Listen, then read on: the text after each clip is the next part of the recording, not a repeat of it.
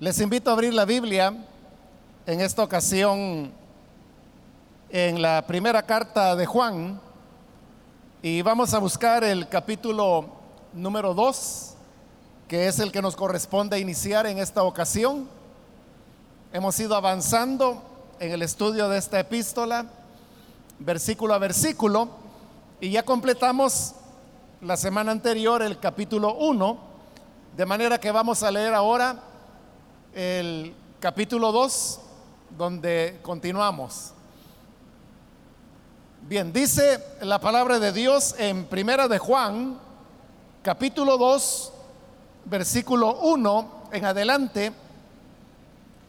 Mis queridos hijos, les escribo estas cosas para que no pequen. Pero si alguno peca, tenemos ante el Padre a un intercesor, a Jesucristo el justo. Él es el sacrificio por el perdón de nuestros pecados, y no solo por los nuestros, sino por los de todo el mundo. ¿Cómo sabemos si hemos llegado a conocer a Dios? Si obedecemos sus mandamientos. El que afirma, lo conozco, pero no obedece sus mandamientos, es un mentiroso y no tiene la verdad. En cambio, el amor de Dios se manifiesta plenamente en la vida del que obedece su palabra. De este modo sabemos que estamos unidos a Él. El que afirma que permanece en Él debe vivir como Él vivió. Amén. Hasta ahí vamos a dejar la lectura. Hermanos, pueden tomar sus asientos, por favor.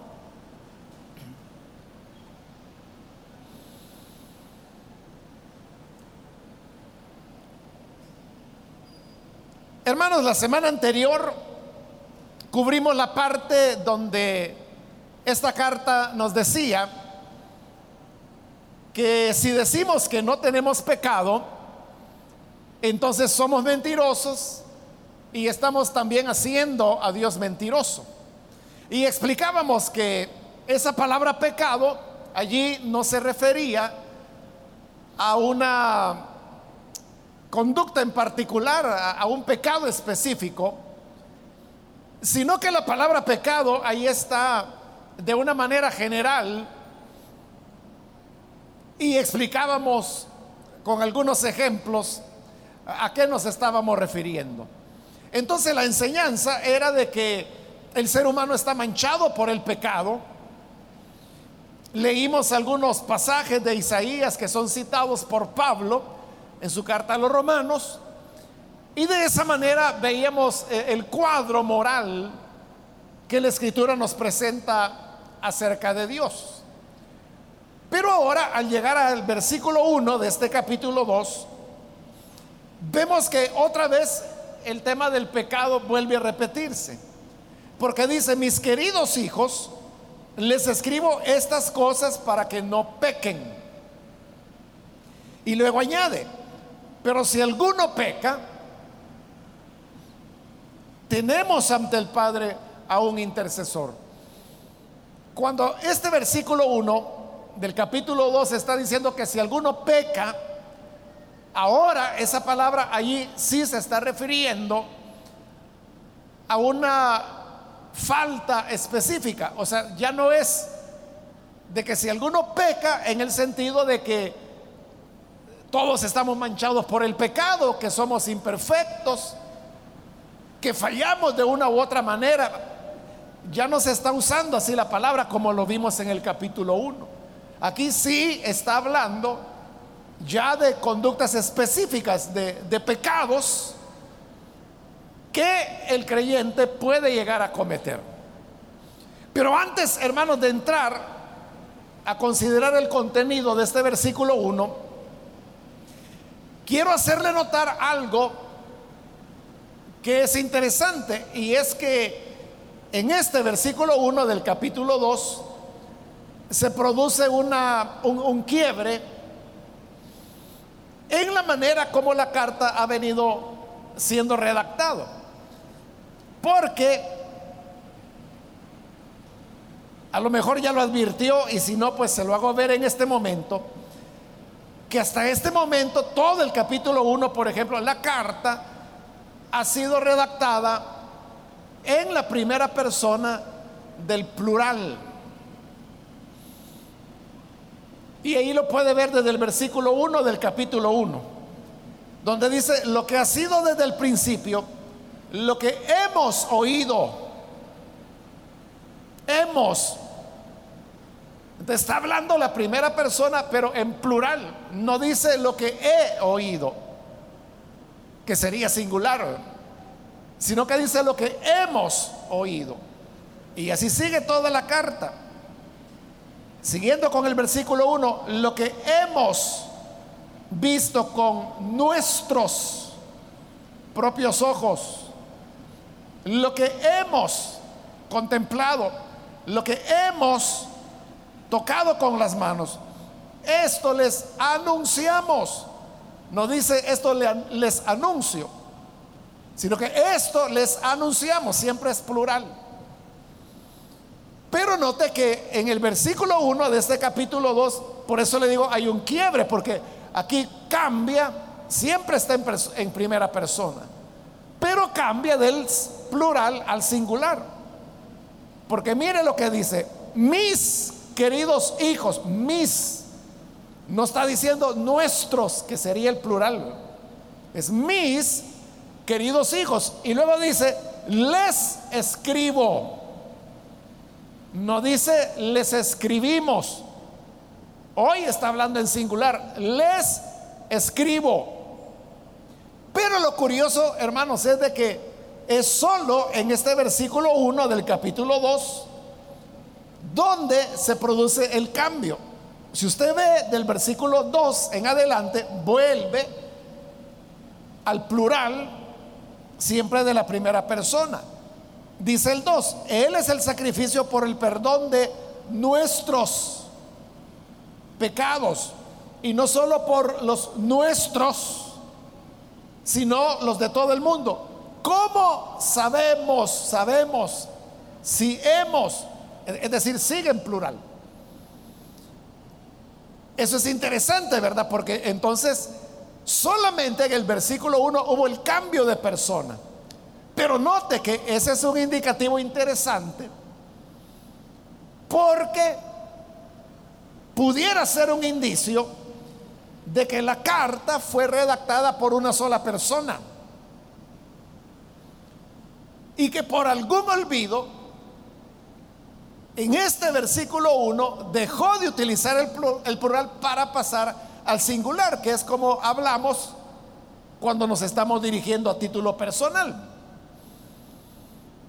Como que la intención del autor era presentar la carta como una comunicación colectiva y no por la intención de engañar, sino que por la intención de resaltar lo que eran los valores de las iglesias samaritanas, también llamadas juaninas, joánicas, le llaman otros, porque son relativos del nombre Juan, ¿verdad? Esto, hermanos, es igual que Pablo, por ejemplo. Si usted lee la primera carta a los tesalonicenses, Pablo pone como autores de la carta él, Silas y Timoteo.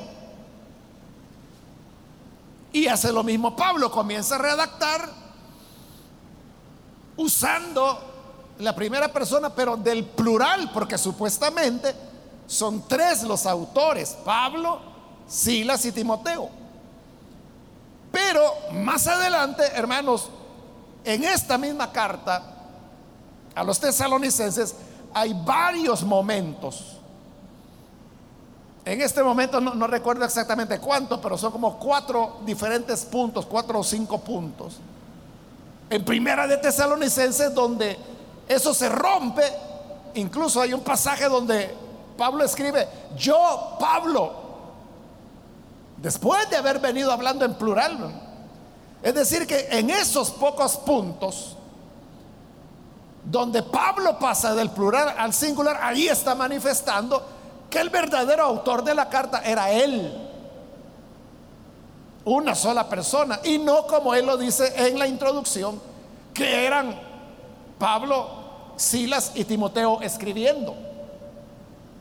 Ahora, ¿por qué Pablo decía que eran tres autores? Porque quería engañar a la persona o a las iglesias, haciéndoles creer que la carta era una autoría plural cuando realmente era él quien estaba escribiendo. No era la intención engañar, sino que Pablo lo hacía por validar lo que él estaba escribiendo. Y lo validaba poniendo a los miembros de su equipo con el cual había llegado a Tesalónica a predicar como los autores, porque eh, entonces era, al leer los tesalonicenses decían, entonces quien nos está escribiendo es el Estado Mayor, porque aquí está Pablo, aquí está Silas, aquí está Timoteo, que eran los ministros que les habían llevado el Evangelio. Ahora, si usted le preguntara, por ejemplo, si se hubiera dado la oportunidad y usted le hubiera preguntado, mire, don Silas o hermano Silas, dígame, esta carta, primera de Tesalonicenses, ¿de verdad le escribió usted? ¿O fue invento de Pablo de poner su nombre ahí? Entonces el hermano Silas le hubiera dicho, no, no la escribí yo, pero yo estoy de acuerdo en todo lo que Pablo escribió. Lo segundo Entonces no era un engaño de Pablo. Lo mismo está ocurriendo acá. La idea es proyectar la carta como una elaboración colectiva. ¿Por qué? Porque ya lo explicamos que esa era una de las normas, digamos, o características básicas que tenían las iglesias de Samaria. Y es que recuerde que entre ellos no había jerarquía. Ellos no reconocían ni maestros, ni pastores, menos apóstoles. Para ellos todos eran hermanos, todos eran discípulos. Y hemos explicado de que esa horizontalidad que tenían, que suena muy bonita, ¿verdad? Como lo explicamos en la introducción, había provocado el problema que hoy la carta está tratando de resolver. Y es la gran división que habían tenido. Entonces lo que está enseñando la carta, como lo vimos en el capítulo 1, es de que sí, sí, todos somos hermanos, todos somos discípulos. Pero hay que entender que hay de discípulo a discípulo hay diferencias. Hay discípulos que son aquellos que recibieron la enseñanza y la transmitimos. Y hay otros que solamente recibieron la enseñanza. Que habían aprendido de los otros discípulos que la recibieron y se las enseñaron. Y este versículo 1 del capítulo 2, como le digo, probablemente por error quedó así. No reparó la persona al momento de redactar y se vislumbra de que no sabemos quién era, ¿verdad? E-, ese que ahora dice, les escribo. ¿Quién? ¿Quién escribe? Hijitos míos, les escribo. ¿Quién?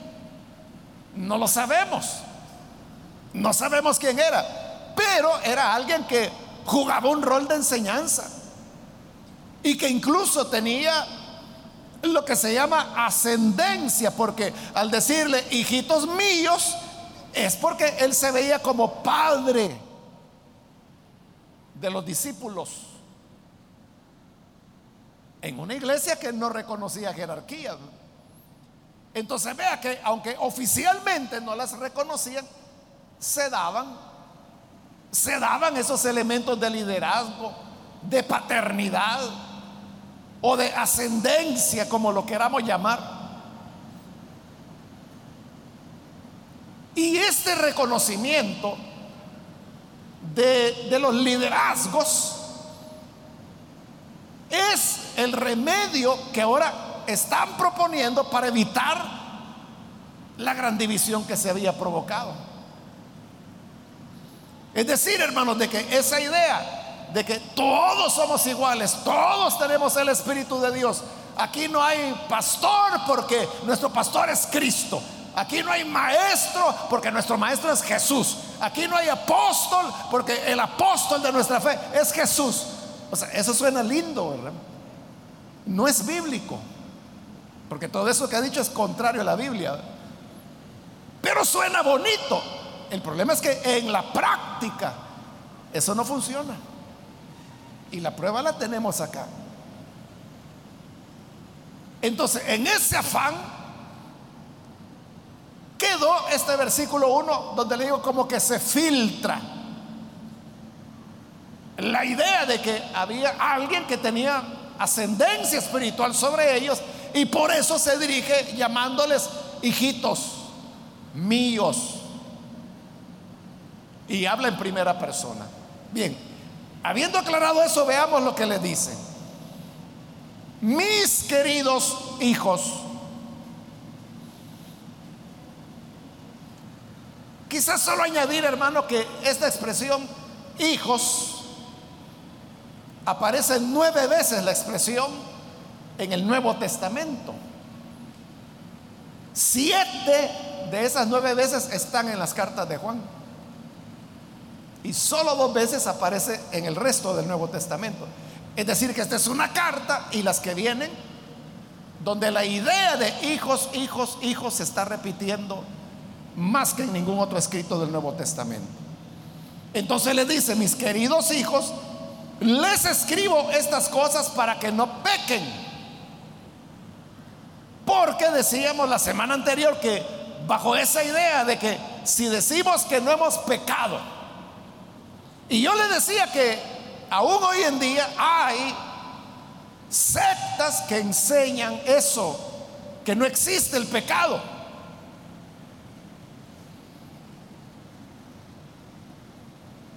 El hecho de, que, de decir de que no exista pecado no significa que los miembros de esta secta llevan una vida impecable, que no fallan nunca. Es todo lo contrario.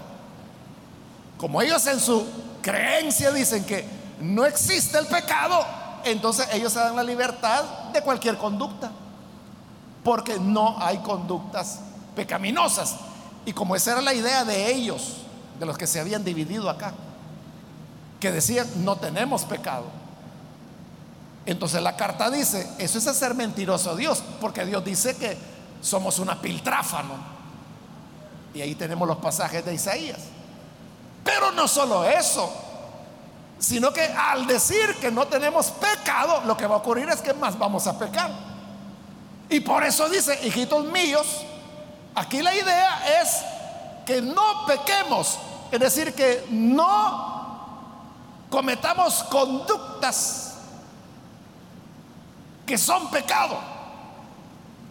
Ese es el ideal. Entonces, hermanos, ¿qué es lo que Dios desea de nosotros? Que no pequemos.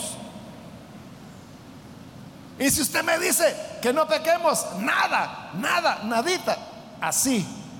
Dios no quiere que pequemos nada, nada, nadita. Pero pecamos, ¿verdad? Porque es nuestra humana naturaleza. El capítulo anterior lo acaba de decir, que tenemos pecado. Entonces, ¿qué va a pasar? Que aunque el ideal y tal vez nuestro deseo es no pecar, la realidad es de que vamos a fallar.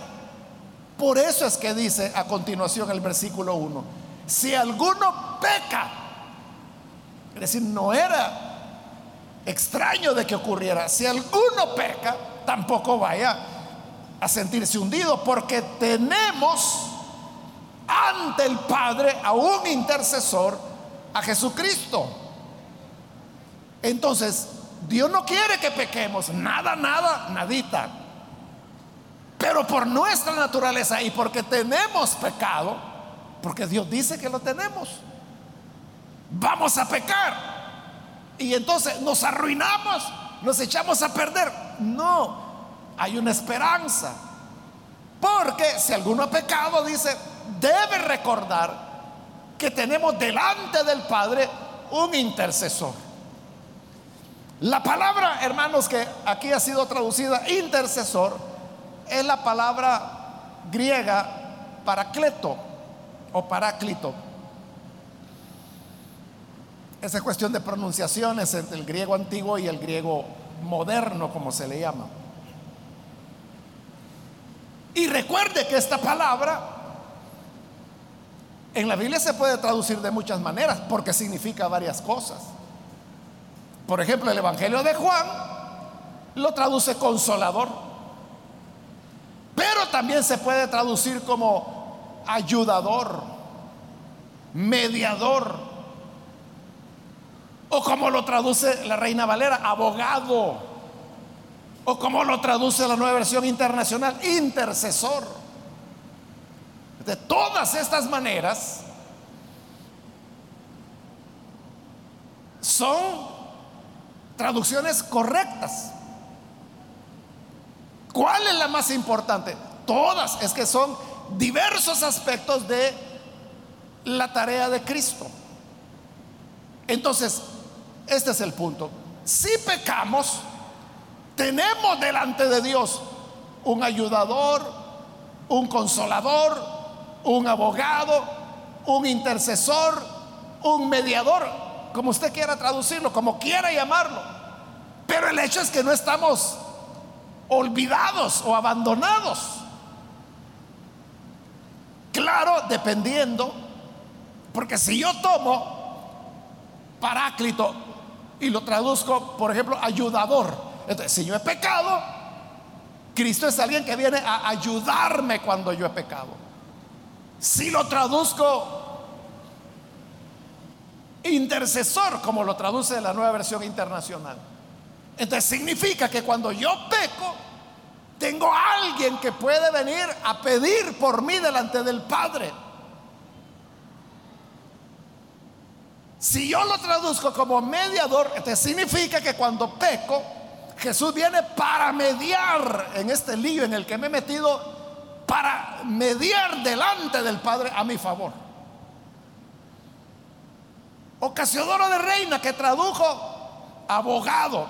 Entonces, cuando yo peco, Cristo como abogado viene para abogar delante del Padre a favor mío. Entonces, vea, todas las maneras en que lo podamos traducir, todas nos dejan siempre la enseñanza de que Jesús está a nuestro lado y que nos va a ayudar a resolver ese problema del pecado. Jesús no es, no es nuestro enemigo, sino que es nuestro ayudador, es nuestro consolador. Pero dice, tenemos a un intercesor, a Jesucristo el justo. Eso es extraño, hermano, porque si está hablando de recibir ayuda en el momento de pecar, uno podría haber dicho, tenemos un ayudador, quien es Jesucristo el amoroso o Jesucristo el comprensivo, o Jesucristo el perdonador, o Jesucristo el misericordioso. Todas esas ideas van mejor con el tema de tratar el pecado. Pero dice Jesucristo el justo. Está hablando de justicia, que es lo que uno menos esperaría. Porque imagínese que usted comete un delito y lo detiene la policía y lo llevan delante de un juez. O más bien tiene usted que comparecer ante un juzgado. Y dice, vaya, mire, aquí tiene dos opciones. Hay un juez que es bien bondadoso, él es bien misericordioso. Y hay otro, otro juez, que ese es justo. ¿Quién quiere que lo juzgue? ¿El misericordioso o el justo? De seguro todos dijimos, no, yo quiero que el misericordioso me juzgue. Porque incluso usted puede decir, no, pero si yo no he hecho nada. Pero ¿y qué tal si el abogado acusador o el fiscal tiene elementos por los cuales lo va a incriminar y lo va a hundir. Y lo va a hacer legalmente. Entonces, ahí es donde se necesita un juez misericordioso. Y no el juez justo, porque el justo, ese hermano, actúa en base a lo que dice la ley, ¿verdad? Es recto, hace lo que la ley dice. Y la ley dice que si a usted lo relacionan materialmente con la comisión de un delito, usted es culpable. Aunque en ese relacionamiento haya habido algo, algún error humano. Pero como para él la ley dice esto y que le caen 12 años. 12 años le va a poner porque es justo. En cambio, el que es misericordioso dice, ay, pobre hombre este. Me da lástima. Y quizás el juez hasta se pone a platicar y dice, mire, ¿y usted tiene familia? Sí. ¿Tiene niños? Sí, tengo dos niños. ¿Y qué edades tienen? Siete y nueve años. Y el juez dice, ¿cómo es que este hombre se va a perder 12 años de la vida de sus hijos.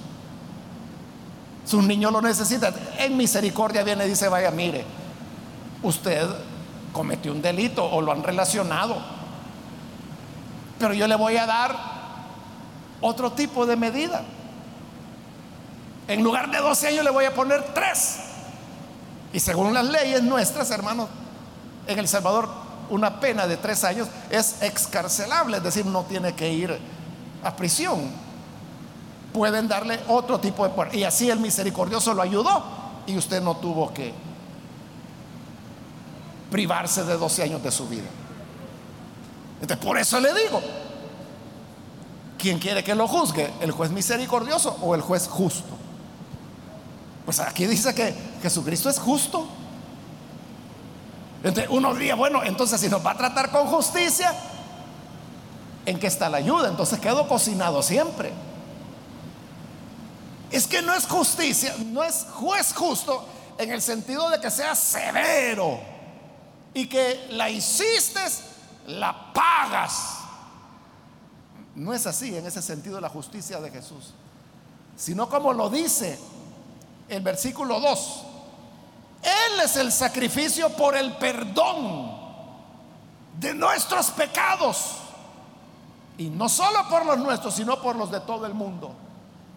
Entonces vea, volviendo al ejemplo, no es la justicia de Jesús que diga, la hiciste, hoy la pagas. No, Jesús lo que dice es, la hiciste, hoy lo voy a pagar yo, para que tú quedes libre. Eso es lo que significa justicia donde se cobra el pecado, se paga el pecado. Y usted sabe cuál es la paga del pecado. ¿Sabe cuál es la paga del pecado, verdad? Una multa. Una multa.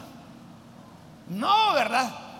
La paga del pecado, dice la Biblia, es, exacto, es muerte. Pero el Señor dice, mira, no te voy a matar, que es lo que mereces. Con eso pagarías tu pecado. Pero yo voy a ir a la muerte por ti. Y allí se cumple el versículo 2. Él es el sacrificio. Por el sacrificio de Él nosotros tenemos el perdón de nuestros pecados. Y dice, y no solo de los nuestros.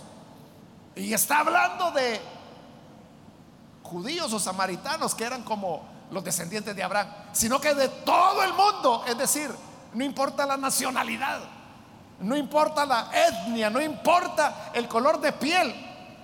Todo el que cree en el sacrificio de Cristo tiene un juez justo que le perdona el pecado. Entonces, ahí queda resuelto el problema del pecado. Entonces, note, no se resuelve el problema del pecado negando que haya pecado que era lo que hacían los que se habían dividido. Es lo contrario, es reconocer que hay pecado. Y como hay pecado, hay condena, pero esa condena la lleva Cristo. Él paga Él muere, Él es el sacrificio y nos da el perdón de pecados. Y así es como quedamos perdonados, exonerados. Ahora, como está resuelto el problema del pecado, ¿qué significa? Entonces, hermanos, hagamos fiesta y vivamos como queramos, porque de todas maneras el Señor nos va a perdonar. Tenemos un intercesor delante del Padre. No, no se trata de hacer fiesta, porque dice el versículo 3, ¿cómo sabemos si hemos llegado a conocer a Dios? ¿Cómo se sabe cuándo una persona conoce a Dios? Porque es evangélico, porque va a la iglesia, porque lee la Biblia, porque conoce los cantos, porque es diácono, porque es diaconisa.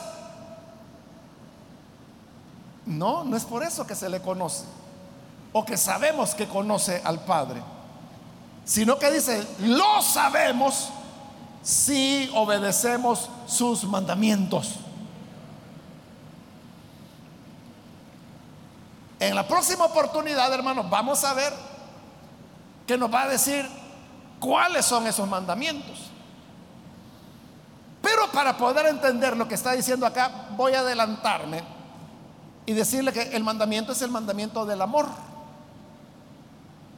Amar. Entonces, ¿cómo sé cuando una persona conoce a Dios? Cuando esa persona ama.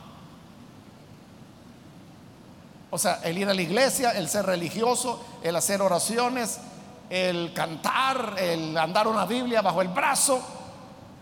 Nada de eso es prueba de que conozcamos a Dios. La única prueba es, ahí lo está diciendo, que cumplimos su mandamiento. Y su mandamiento es el amor. Aquí la gran pregunta es que si nosotros amamos, y recuerde que no se trata, hermano, de amar a su mamá, de amar a su abuelita, de amar a su hija. Jesús dijo, si eso cualquier pagano lo hace, pero ustedes tienen que ser mejores que los paganos.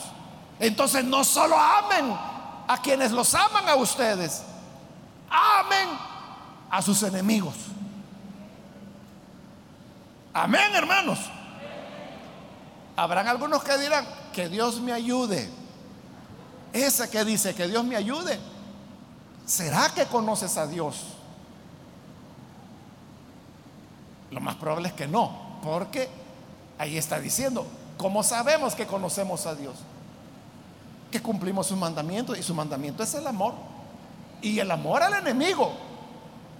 Entonces, ¿cómo se dirige usted hacia su enemigo?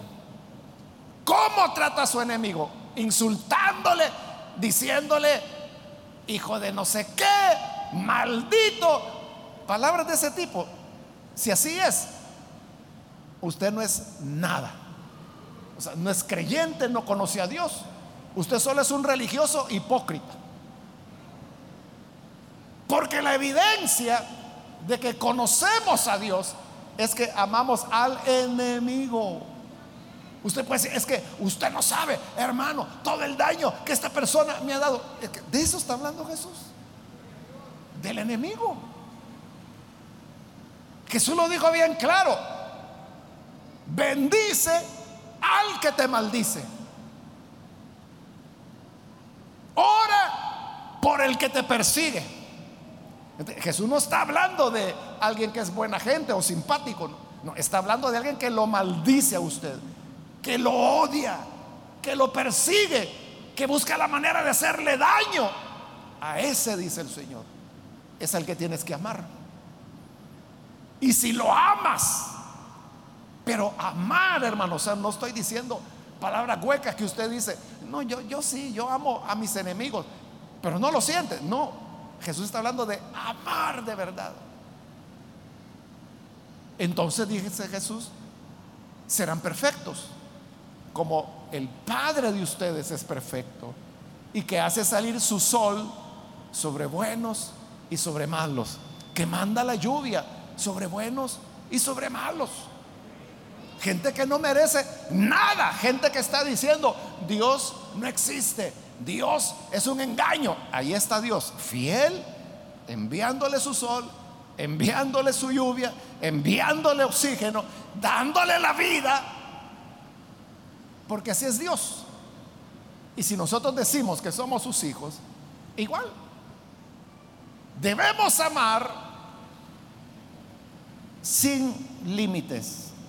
Versículo 4, el que afirma, lo conozco, pero no obedece a sus mandamientos, que es el mandamiento del amor, ¿verdad? Es un mentiroso y no tiene la verdad. Mucha gente es religiosa, ¿verdad? Que toda la vida andan en la boca, primero Dios, si Dios quiere, con la ayuda de Dios, y están llenos de odio hacia otras personas. Las insultan, las ofenden, las humillan. Entonces dice, no conoce a Dios. Es un mentiroso. No tiene la verdad. Versículo 5. En cambio, el amor de Dios se manifiesta plenamente en la vida del que obedece su palabra. De este modo, sabemos que estamos unidos a Él. Porque Dios es amor.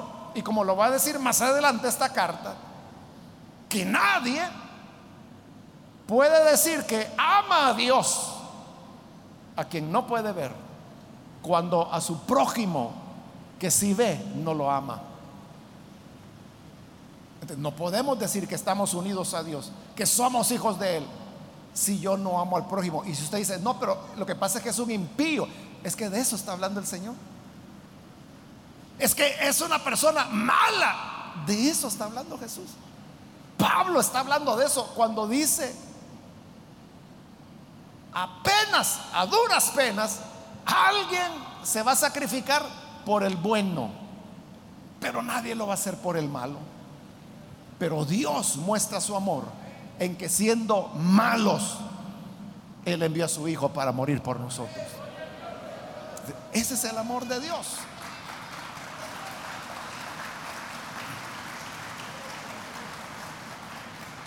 Que no porque seamos buenos, todo lo contrario, porque somos malos, muy malos, nos manifiesta su amor. Y termino, hermanos, por el tiempo con el versículo 6, el que afirma que permanece en él, debe vivir como él vivió. Si decimos que somos de Dios, debemos amar como Jesús amó. Debemos amar como Pablo amó. Porque si no es así, mentimos.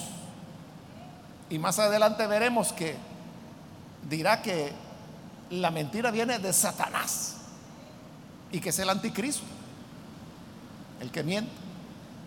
Que Dios nos ayude entonces para que podamos, hermanos,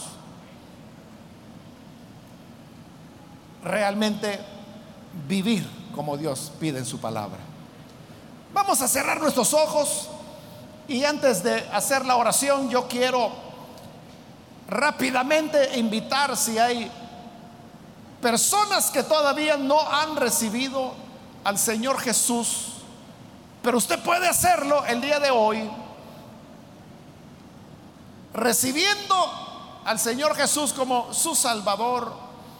Y para eso yo invito a cualquier persona que hoy necesita recibir a Jesús, Póngase en pie, por favor, en el lugar donde está, para que así podamos orar por usted. Cualquier amigo o amiga que hoy necesita creer en Jesús, no es necesario que venga aquí al frente. Ahí donde está, solamente póngase en pie y nosotros lo que queremos es orar por usted. Orar por usted. ¿Hay alguna persona que lo hace? Póngase en pie. Venga hoy a Jesús. En Él está el remedio del pecado. Dios quiere que, que no pequemos. Pero como no somos perfectos, fallamos, pero ahí tenemos un intercesor, Jesús el justo, que no va a venir, hermanos, con excusas o con mentiras delante del Padre. No, Él va a decir, es pecador, pero yo pago por Él. ¿Quiere usted recibir esa vida de Cristo? Póngase en pie en este momento.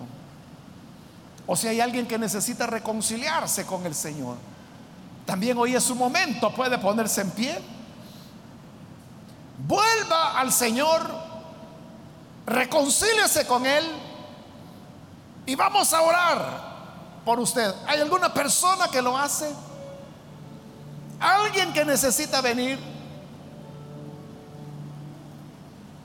Puede ponerse en pie y vamos a orar. Hágalo en este momento porque debo terminar ya, pero voy a hacer la última invitación si hay alguien que necesita entregarse al Señor por primera vez o reconciliarse, póngase en pie y aproveche esta última invitación que acabo de hacer. A usted que nos ve por televisión también le invito para que se una con nosotros en esta oración y reciba al Señor como su Salvador. Señor amado, gracias. Porque tu palabra nos ilumina, nos guía y nos enseña. Queremos, Padre, hoy rogarte que con tu palabra nos muestres el camino a seguir. Te rogamos por aquellos que a través de televisión, radio o internet. Están entregando sus vidas a ti. Padre, perdónales, transfórmales y dales un nuevo corazón, una nueva vida. Que podamos, Señor, siempre amarte, servirte y agradarte en todas las cosas. Que tu bendición pueda estar sobre cada uno de tus hijos e hijas. Y ayúdanos a imitarte, a ser como tú. Es nuestra oración en el nombre de Jesús nuestro Señor. Amén y amén.